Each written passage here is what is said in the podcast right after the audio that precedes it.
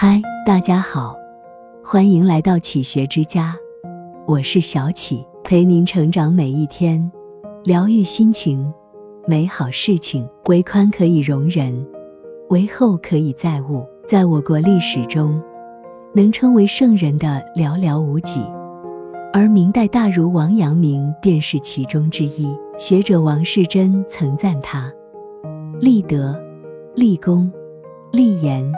皆居绝顶。前半生，他临危受命，平定叛乱，在庙堂身居高位；后半生，他开坛讲学，推陈出新，将心学发扬光大。在《传习录》中，王阳明说：“心即理也，天下又有心外之事，心外之理乎？”他用波澜壮阔的一生告诉我们。人生是一场自我修炼，最好的修行是修心。一，人生艰难处，要耐得下。王阳明前半生历经坎坷，他曾这样形容自己的处境：危战断我前，猛虎围我后，倒牙落我左，绝壑临我右。公元一五零五年。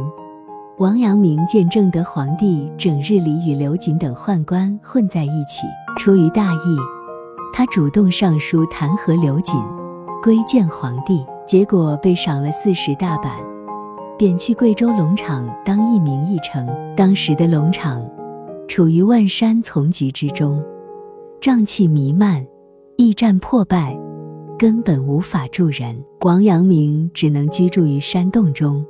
每日采野菜充饥，但就是在这样艰苦的境遇下，他没有一句抱怨，也没有意志消沉。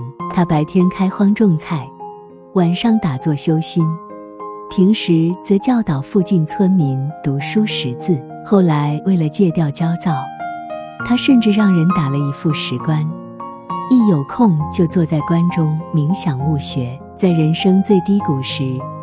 王阳明始终能耐下心来读书沉思，这才有了著名的龙场悟道，使他成为一代心学大师。曾国藩曾说过：“清显之人情，坎坷之世道，全靠一耐字撑持过去。人只有耐住寂寞，经受磨练，才能真正有所作为。”北宋文人范仲淹，两岁时父亲去世。母亲改嫁，在寄人篱下的日子里，他受尽白眼，但好在，他依旧没有放弃读书。十几岁时，范仲淹便搬到庙里读书。因为贫穷，他每天就煮一锅粥，待粥凝固后，用刀划成四块，早晚拌着腌菜各吃两块。后来，他多次参加考试，尽管屡屡失败。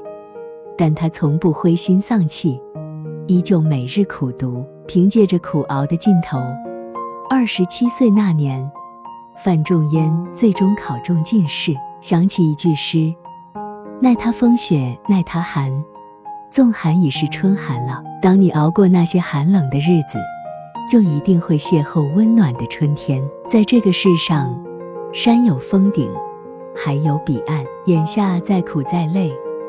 只要耐得住，在漫长的黑夜，也会迎来曙光。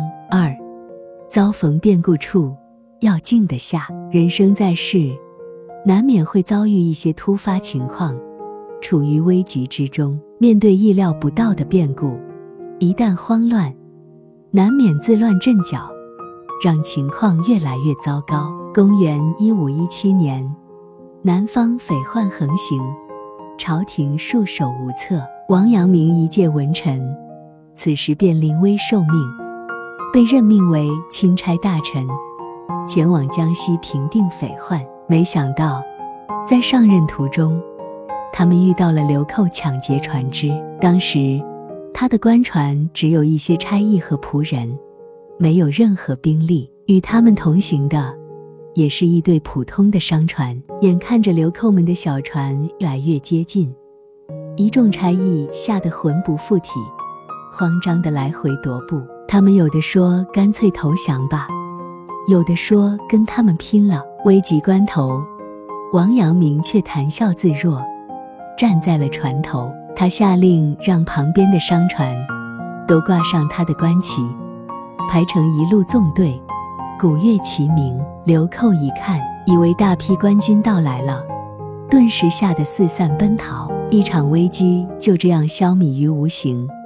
最终，王阳明一行顺利抵达江西。曾国藩曾说过：“凡遇事，须安详和缓处之；若一慌忙，便恐有错。盖天下何事不从忙中错了？故从容安详，为处事第一法。很多时候，越急躁，越会忙中出错；越慌乱，越会一塌糊涂。唯有静下来，稳住自己。”才能不被糟糕的境遇所左右。俗话说：“水静极则形象明，心静极则智慧生。”遇事能从容应对，再大的困境也能化险为夷。三冲动易怒处，要降得下。晚清名臣林则徐，年轻时是个脾气很差，动不动就生气发火，为此他得罪了很多人。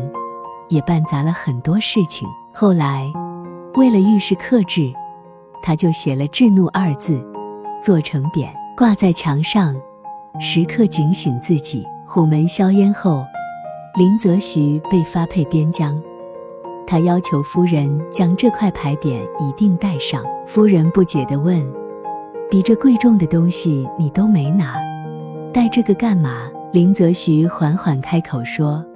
这才是最宝贵的东西。哲学家赫拉斯说：“愤怒是一时的疯狂，你不征服愤怒，愤怒就会征服你。一个人只有学会掌控情绪，避免沦为情绪的奴隶，才能主导自己的人生。”据《明史》记载，当年宁王在亳州造反，王阳明只用了四十三天，就平定了这场叛乱，立下汗马功劳。可他却因此招致奸臣的嫉妒，宠臣张勇怀疑他勾结宁王，见事不成，才平叛以求自保。明武宗听后大怒，决心要治王阳明的罪。王阳明出生入死，不仅没有得到相应的封赏，还受到了小人陷害。换了旁人，早就大发雷霆，要为自己讨个公道。就连手下将领们听到消息后，也个个义愤填膺，表示要对簿公堂。王阳明却并没有恼火，他知道张勇深受皇帝宠信，意气用事，只能招来灾祸。于是他主动上书，将自己的功劳让给张勇，最终保全了自己。王小波说：“一个人的愤怒，说到底。”是对自己无能的痛苦。真正的强大，不是去征服什么，而是能够承受什么。弱者易怒如虎，强者平静如水。人生总会遇到种种不顺和委屈，与其暴躁易怒，不如守拙藏锐，修炼自己，降服自己的情绪，才能在岁月的惊涛骇浪中，修得一份淡定从容。四。世路狭窄处，要容得下。王阳明家训中有这样一句话：“能下人是有志，能容人是大气。”在世人都相互竞争牌，几时能够包容他人，不仅是处事的良方，更是为人的格局。明王之乱后，皇帝南有检视，王阳明在浙江接了驾，随行中。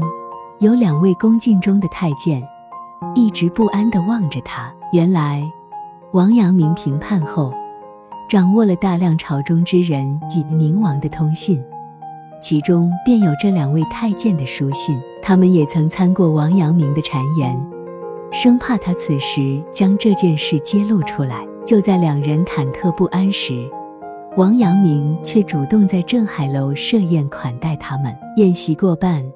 他令人撤去楼梯，拿出一沓书信，正是两位公公勾结宁王的证据。两人顿时紧张起来。王阳明却笑着将他们递过去，说：“叛乱既已平定，这些书信我也没拆，现在物归原主吧。两位公公大喜，对王阳明感恩戴德。后来，王阳明遭到诬陷，正是他们从中大力斡旋，才让他洗清了冤屈。老话说得好，让人三分不吃亏，容人三分无损失。一个人最高级的修养，是他明明有可以狠狠报复你的实力，却选择了不计较。宋初名将郭靖。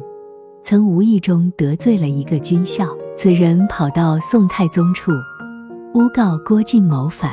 太宗一向了解郭靖为人，不仅不信，还将军校捆绑了，押给郭靖处理。郭靖非但没有恼怒，反而亲自给他松绑，说：“我佩服你的胆识，不治你罪，你去上阵杀敌，表现得好。”我便把你举荐给陛下。军校非常感动，于是上阵奋勇杀敌，立下很多功劳。郭靖也兑现诺言，上书宋太宗，给军校论功行赏，委以重任。消息传出后，朝堂内外都叹服郭靖的胸怀，对他敬重不已。明代文人薛轩曾说：“为宽可以容人，为厚可以载物。”一个人的胸怀能容得下多少人，就能赢得多少人。少一点计较，便少一点冲突；